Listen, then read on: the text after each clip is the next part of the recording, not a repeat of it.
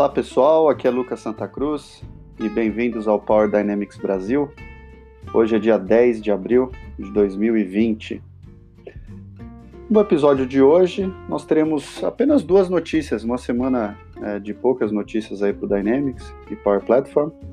Então eu vou utilizar nosso tempo aqui para compartilhar essas duas notícias com vocês e depois eu vou ler um artigo do Egon Corradini, é, em um episódio anterior eu já li um outro artigo dele interessante sobre análise de gaps. E neste episódio eu vou ler um artigo sobre como as empresas ainda compram mal projetos de CRM. Acho que vocês vão gostar. E apesar desse artigo já ter sido escrito há alguns anos, ele ainda, infelizmente, faz bastante sentido. Então vamos começar com a primeira notícia. A primeira notícia é um destaque que a Microsoft deu para as melhorias que o módulo Dynamics 365 Customer Service recebeu agora no release Wave 1 de abril deste mês. Ela deu destaque para três frentes é, principais. A princip... a... Dessas três frentes, a que eu considero a mais importante para que todo mundo estude e esteja informado a respeito, é a capacidade de omnichannel do módulo de Customer Service. O Omnichannel possibilita atendimentos simultâneos a mais de uma pessoa, mais de um cliente ou parceiro, seja lá quem for, através de múltiplos canais simultaneamente.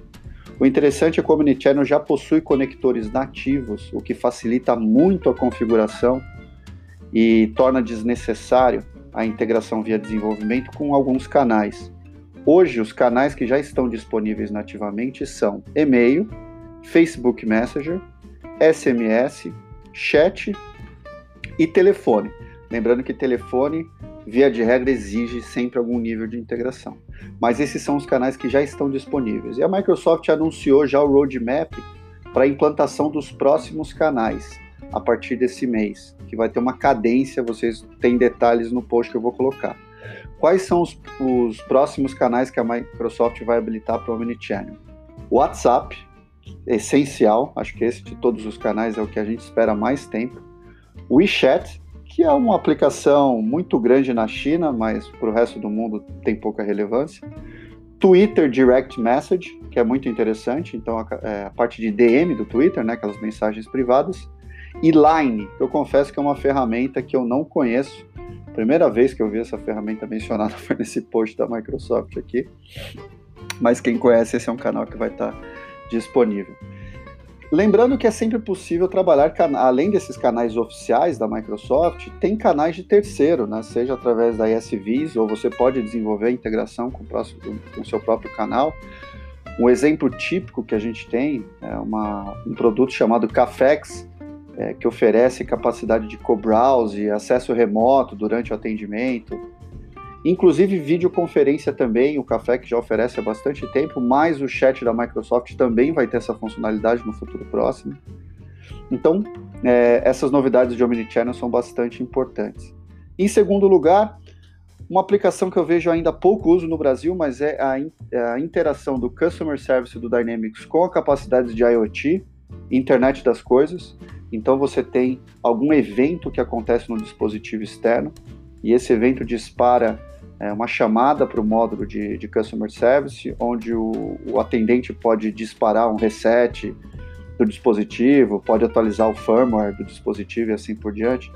Esse tipo de interação de IoT ainda é fraco no Brasil.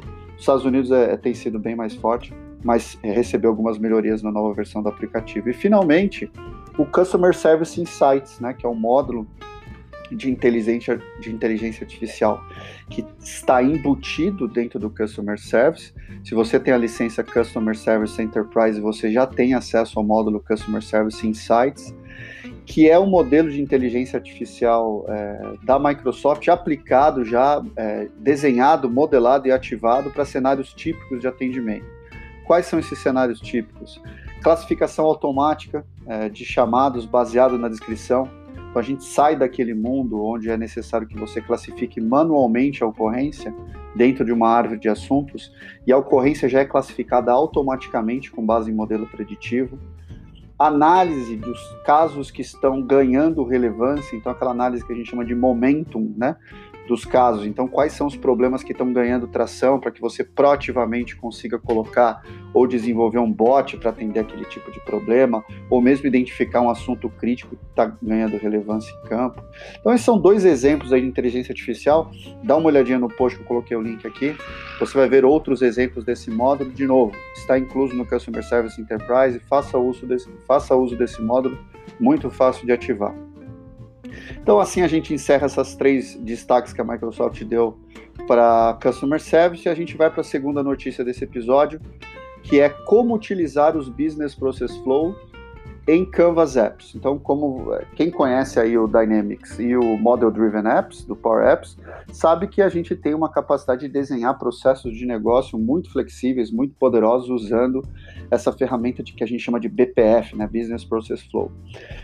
Mas o Canvas Apps não possui essa funcionalidade nativamente. Então é preciso que você desenvolva é, esses fluxos no Canvas Apps se você quiser. O bacana é que nesse post que eu coloquei aqui, a Microsoft explica um passo a passo para você replicar um Business Process Flow que você criou no Model Driven é, ou no próprio Dynamics para um aplicativo Canvas. É, trabalhando a identidade visual, trabalhando o formato dos componentes, mas reaproveitando através de APIs, né, toda a estrutura e inteligência que você já desenvolveu no Business Process Flow. Então, esse aqui eu acho um caso bem legal mesmo. Acelera demais a produção de aplicativos em Canvas Apps se os seus aplicativos dependem de uma estrutura de etapas, né? dependem de uma evolução de status, né? que é muito comum para quem usa Canvas Apps. Um dos nossos clientes usam o Canvas Apps para aplicativos de inspeções, inspeção de obra, né, de construção, e tem um fluxo a inspeção, né, ela tem um início, um meio e um fim. Então, é, esse tipo de cenário vai se beneficiar muito dessa, desse post, dessa orientação de como replicar o Business Process Flow. Legal? Então, agora vamos para o artigo é, desse episódio. Como eu disse, um pouquinho fraco de notícias, mas o artigo com certeza vai compensar um artigo bem legal. É, o autor é Egon Coradino e o título é as empresas têm comprado mal projetos de CRM. E não é exclusividade dos projetos de CRM. De forma geral, empresas no mundo, e em especial no Brasil, compram mal projetos de gestão, que além do software envolvem horas de consultoria, programação, treinamento e gerenciamento. Dizem que a pressa é inimiga da perfeição. Apesar de não acreditar na perfeição, uma boa parcela do insucesso na compra de projetos complexos, como os de CRM, está no não planejamento, pois costuma demorar e cá para nós é chato. Dizem que o bom mesmo é sair fazendo. Empresas tentam abreviar o amadurecimento das, das reais necessidades de CRM das áreas de negócio e de seus responsáveis. Simplificam e descrevem de forma rasteira o que querem, abrindo espaço para interpretações desavisadas e ingênuas, ou então, no pior caso, oportunistas de alguns fornecedores. O caminho da queima de etapa na tentativa de acelerar a contratação de projetos de CRM tem levado empresas em pelo menos duas direções. A primeira e mais curiosa, o exato retardamento do processo. Isso pelas inseguranças que desperta e pela impossibilidade de comparação de mesma base, laranja com laranja, das ofertas. A segunda e mais perigosa, o avanço sem clareza em alinhamento de escopo do que se quer, o que não raramente resulta em perda de dinheiro, ausência de resultados e continuidade.